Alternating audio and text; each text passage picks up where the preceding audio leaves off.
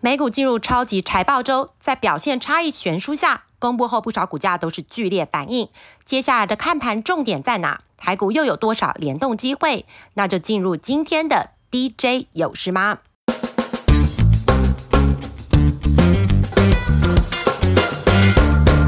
相对于第一季科技股担当的美股氛围，这次我们访问到的中信证券投顾认为，已经公布财报的重量级科技股，如 Netflix、Tesla 和艾斯摩尔，缴出的财报都是符合预期，甚至优于市场的预估。但因为市场担忧后续展望不佳，或向艾斯摩尔承认客户延缓装机，导致盘后的股价下跌。科技股的财报发布到现在，氛围都偏向保守。反倒是大型银行股受惠于利率上升，如 Morgan Stanley、美国银行的表现都优于预期。中信证券投顾认为，在联准会五月再度升息一码，利率见顶之后，今年利率恐怕还没有下调的空间。但联准会已经表明，今年稍晚美国经济将面临衰退。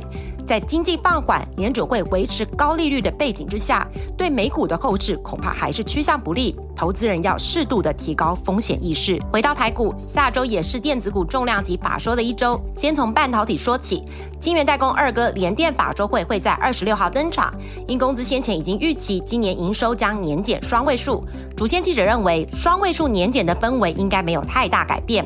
第二季营运虽会季减，但应该是底部，而且年检的幅度有机会比第一季收敛，而两家封测厂商日月光以及历程的法周会也将登场。主线记者认为，历程先前已经试出记忆体调整的状况优于预期，已经看到客户库存回补的需求，营运相对正向。但日月光在手机需求疲弱之下，第二季营收季增幅度应该会比年初市场预估的下修，预期将是低个位数的增长。手机的市况同样也影响 P A 大厂稳茂，下周也有法说会。主线记者认为，在终端库存去化见底之下，近期的急单多数以低阶的手机为主，但产业能见度还是只有一两个月，下半年需求复苏的力道还是要逐季观察。记忆体厂商的旺宏下周也要召开法说会，因客户库存调整已经连续几个季度，主线记者认为第二季的展望会比第一季的极度悲观好转，预期高阶产品的市场会优先回稳，长期则看好车用的动能，目标能占营收三成的比重。IC 设计厂商的法说也是下周的重头戏，智源法说会会在二十五号登场。主线记者分析，公司受惠于中国解封后的智慧电表、绿能开案的成长，营运有机会增温。加上做 MCU 的子公司亚特力也将恢复成长，第二季整体的展望应该是偏向乐观的。高速传输厂商的普瑞 KY 在 PC 库存调整见底之下，第二季也渴望逐步的加温。而新装置采用 USB4 的趋势不减，预期后续也会有不断的新品推出。接下来是聚焦网通市场的利基，随基础建设的部件以及 WiFi 六的规格转换，第二季订单已经有逐步增温的趋势。而在中国有机会重启拉货之下，公司也是力拼下半年重回成长的轨道。下周五登场的则是联发科，就像前面手机供应链面临的问题一样，公司第二季展望也被市场看淡，预期营收季增的幅度可能落在五个 percent 左右，静待下半年的复苏。不过全年的展望也是有被下修的压力。面板厂友达也会在下周召开法说。主线记者认为，第一季财报虽然还是会亏损，但幅度应该会比上个季度缩减，主要是电视面板的价格反弹的贡献。第二季因为大尺寸回补的需求以及工作天数的增加，营收应该会持续的季增。接下来市场会观察中国五一长假以及六一八档期的销售状况，确认需求回升的力道。另一个观察重点则是公司在 Micro LED 等价值转型的成效。电源供应器厂商台达电以及光宝科下周也要召开法说了。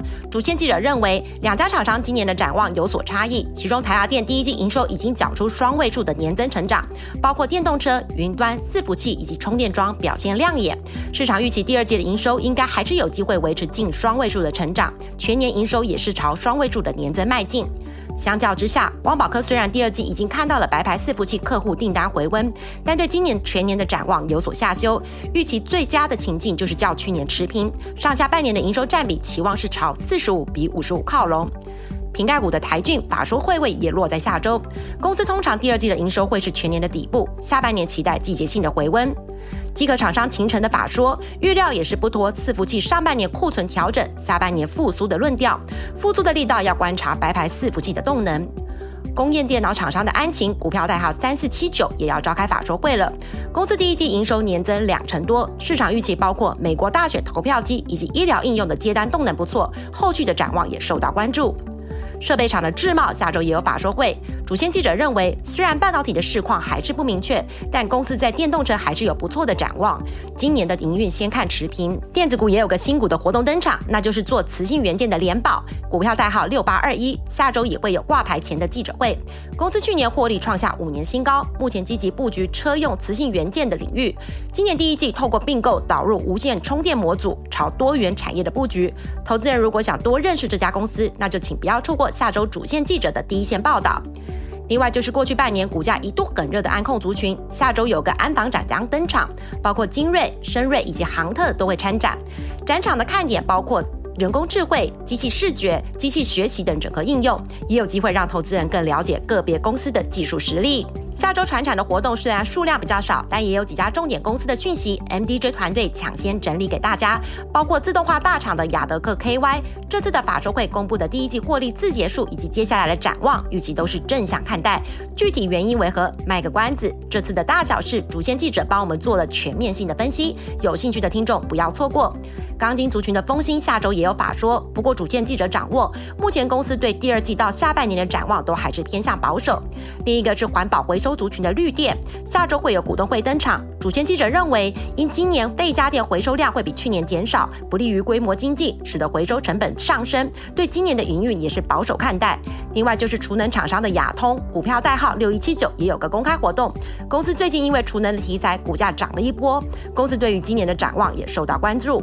最后是台股的热门族群，过去一周涨幅第一名其实是飞机零组件的个股哦。不过 MDJ 老粉们应该都听过我们讲过这个族群非常多次了，包括 DJ 卡贝也首度进入了龙头汉翔的厂区内部，替观众揭开军工股神秘的面纱。还没看的听众，记得赶快上 Money DJ TV 一窥究竟。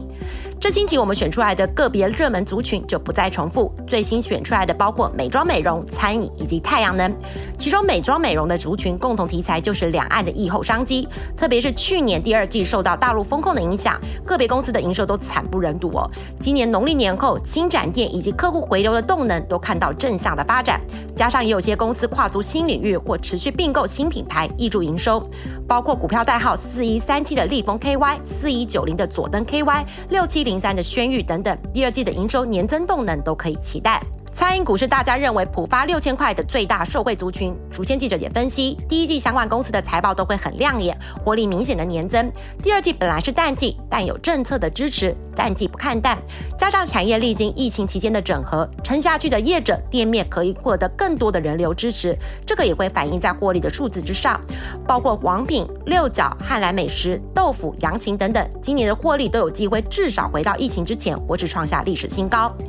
第三个热门族群就是太阳能，不过主监记者认为，这个族群近期并没有特殊的产业共同性的新动态，比较像是能源以及储能类股的轮动。不过在长期绿能的大趋势之下，个别厂商还是可以关注像是元晶、茂迪以及联合再生在海外市场的发展。另外就是大尺寸的太阳能产品的推进，以及国内太阳能电厂装置数量增长的益助等等。以上就是这周的 DJ 有志吗？希望对您的投资有帮助。另外就是听众最关注的抽奖。讯息，Y Y 已经在 MDJ 的产业研究室粉砖抽出来了。这次五 D 体感游乐设施的免费门票，得奖的是透过 Apple Podcast 留言的钢铁多利。钢铁多利，快记得在四月二十五号之前，在脸书粉砖 MDJ 产业研究室私讯小编，我们等你哦。那就下周见喽，拜拜。